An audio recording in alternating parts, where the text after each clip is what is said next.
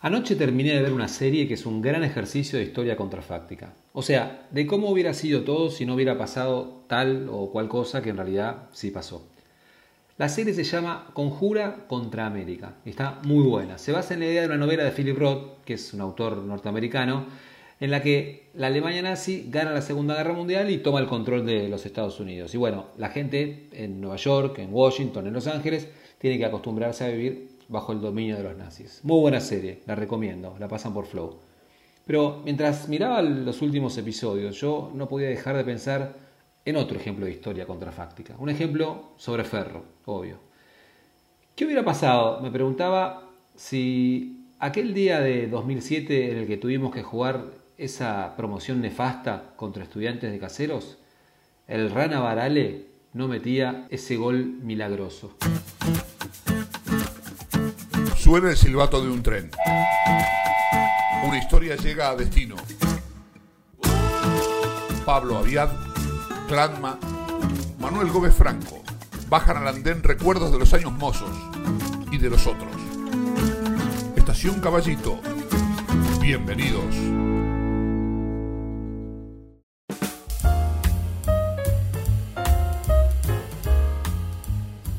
Ese gol del que hablaba Pablo es uno de los dos goles que más grité en mi vida. Estamos con Pablo, estamos con Clanma y estamos con el autor de este gol que evitó el abismo. Para Toneto, centro para Simone, llegó Simone. ¡Ah!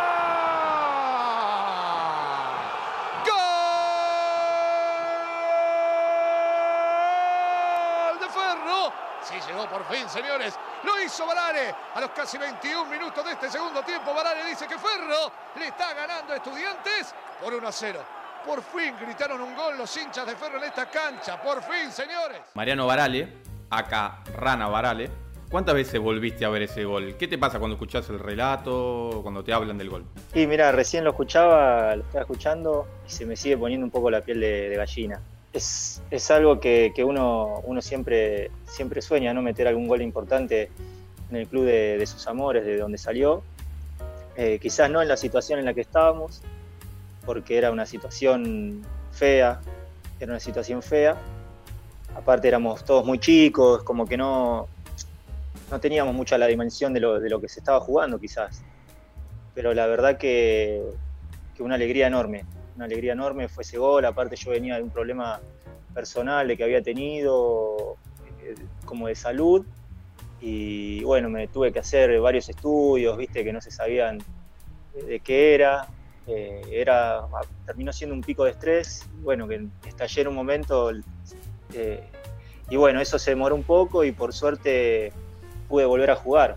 ¿Cómo se vivieron esos, esos días previos con, con tanta tensión? Nosotros teníamos eh, con el Tata un señor llamado Aquino, que era como el motivador psicológico, ¿viste? Siempre estaba jodiendo en los entrenamientos. Y esa semana de, la promoción, cuando estábamos concentrados y demás, eh, todo el mundo callado, ¿viste? Y él, él también, y ya eso nos, nos ponía un poco en, la, situación en la, en la, que estábamos, ¿viste? Porque él siempre, siempre estaba 10 puntos para arriba, jodiendo, hinchando las bolas, y, y en los momentos de los, de los, partidos esos, ¿viste? Todo silencio, en la comida también, como con poca hambre. Era un poco, ¿viste? Lo, lo que se jugaba, la tensión de, de, ese partido. Vos vivías ahí la diaria, conocías el club desde, desde chico. ¿Qué te imaginás que hubiera pasado con Ferro si teníamos la desgracia de, de, perder en esa promoción? ¿Qué hubiera pasado con Ferro de vuelta en la B Metro? Es una situación fea. La verdad que es una situación fea.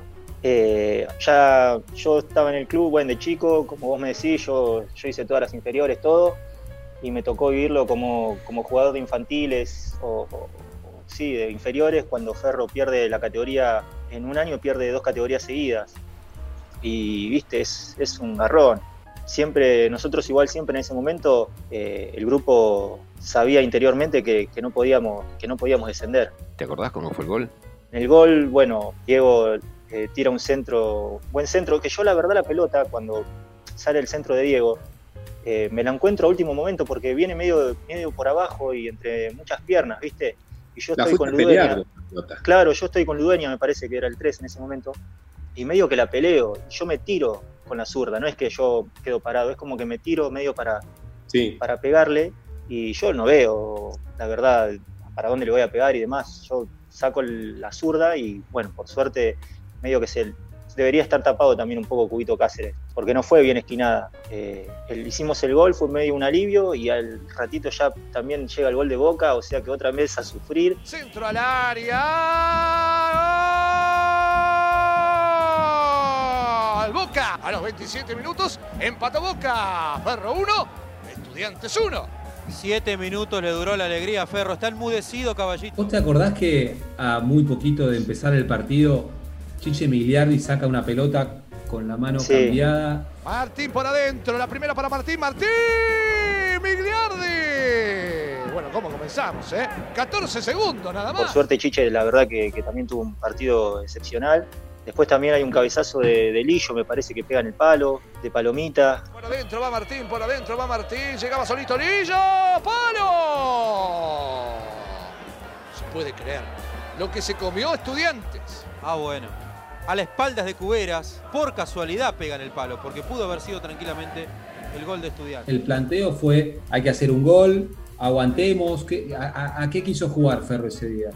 Sabíamos que de alguna manera un gol teníamos que hacer y, y teníamos que sacarlo adelante como sea, porque si no era otra la historia. Pero ¿cómo hacer un gol, no? Porque más allá de que tenían buenos Sí. delanteros, el tema era que no habían hecho un gol. rueda sin, sin gol. Ferro lleva mucho tiempo, no solamente sin ganar en esta cancha, sin convertir goles. Y en este año no, no metió un gol. No, señor, los únicos goles que ha Acá. metido, los ocho que tiene en Sí. el campeonato, los hizo jugando de visitante. Un héroe anónimo hubo ese, ese día, que no, uno fuiste vos claramente, el que se llevó la, la tapa de los diarios, pero hay una persona acá que reivindica a otro jugador. Sí, soy yo. Este, hubo otro aéreo que fue Magnetti, porque Magnetti pelea la pelota en el gol, que después Sí, la aguanta.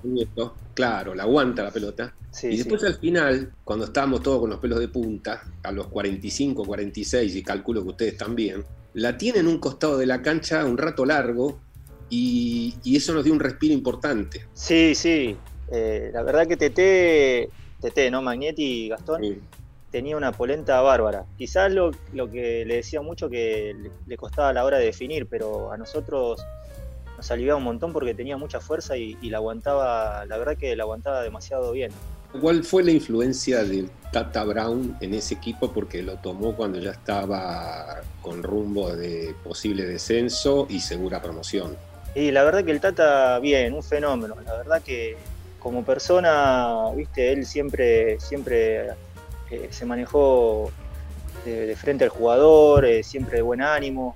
Las cosas que, tenía para decirnos mal las decía también de buena manera. Eh, entonces tenía, tenía un feeling con el jugador que, en ese momento era creíble, ¿viste? Entonces también nosotros nos debíamos a él por el trato que tenía él con, con nosotros. Eh, entonces era una forma de, de- seguir en la categoría para, para no defraudar nosotros y para no defraudar a- al Tata. Mira el cronómetro el señor Maglio. Va a quedarse Ferro en la primera B nacional, señores. Ahora sí, Díaz, Díaz, Cáceres. Pegaba que me salva estudiantes. Señoras y señores, fue la última del partido, indica Maglio. Ferro sigue el equipo del Tata Brown.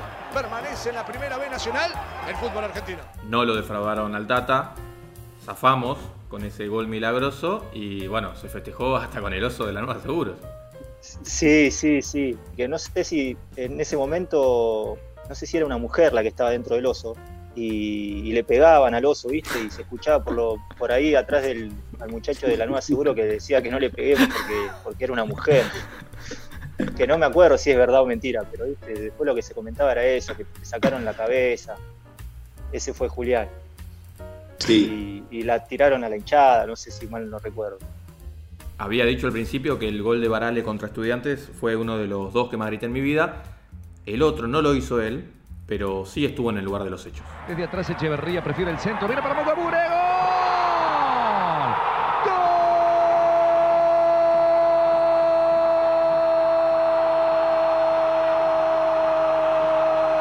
Ferro! A los ocho minutos y medio del segundo tiempo. Vibra Caballito con Mugabure. Ferrocarril Oeste 1. Tigre 0. Mugabure. El 1 a 0 de Mugabure a, a Tigre, imagino que habrá sido el, bueno, el día del debut y el día de, de más alegría, por lo menos en los últimos, no sé, 15 años. Sí, sí, sí, la verdad que sí. Fue todo, fue todo raro, ¿no? Para uno que, que, que debutaba, ya, yo nervioso no estaba, estaba ansioso, quizás. eh, ya llegar al micro, la gente también, obviamente, eh, se encontraba con un, no sabía, viste, qué iba a pasar, porque todos chicos inferiores quizás dice, bueno, no, no están a la altura, llegábamos con el equipo de Caruso, que, que venía de, de ascender, Candidato. un equipo, claro, candidato y, y, bueno, obviamente que Caruso conocía todo de la categoría, bien estudiado. Eh, pero sí, después de que Juan metió el gol, eh, quizás eh, nos empezamos a soltar un poco más. Y también escuchando a la gente, vamos, vamos los pibes, vamos los pibes, eso a uno lo agranda en el buen sentido de la palabra y, y es como que juega un poco más suelto. ¿Cómo fue esa pretemporada en Pontevedra con tantas carencias y con el Pupi y Ríos como jóvenes referentes? Sí, que Pupi era, era el referente, nosotros le veíamos grande y, y nos llevaba, por ejemplo, a mí me lleva dos años el Pupi. Tenía 23, 24 años en ese momento, que sigue siendo chico. Pero bueno, es, es- un emblema para Ferro, Pupi, y la verdad que siempre nos hablaba, Martín Ríos también, que bueno, un par de veces lo he cruzado en alguna que otra cancha y, y un fenómeno como persona y como profesional, la verdad que, que un grande Laucha. Y la pretemporada, sí, como decís vos, viste, muchas carencias. eh, quizás muchas veces que teníamos, no teníamos agua caliente para, para bañarnos allá en Pontevedra, eh, con frío y demás, pero nosotros éramos, éramos pibes y, quizás eso lo dejamos un poco de lado, viste.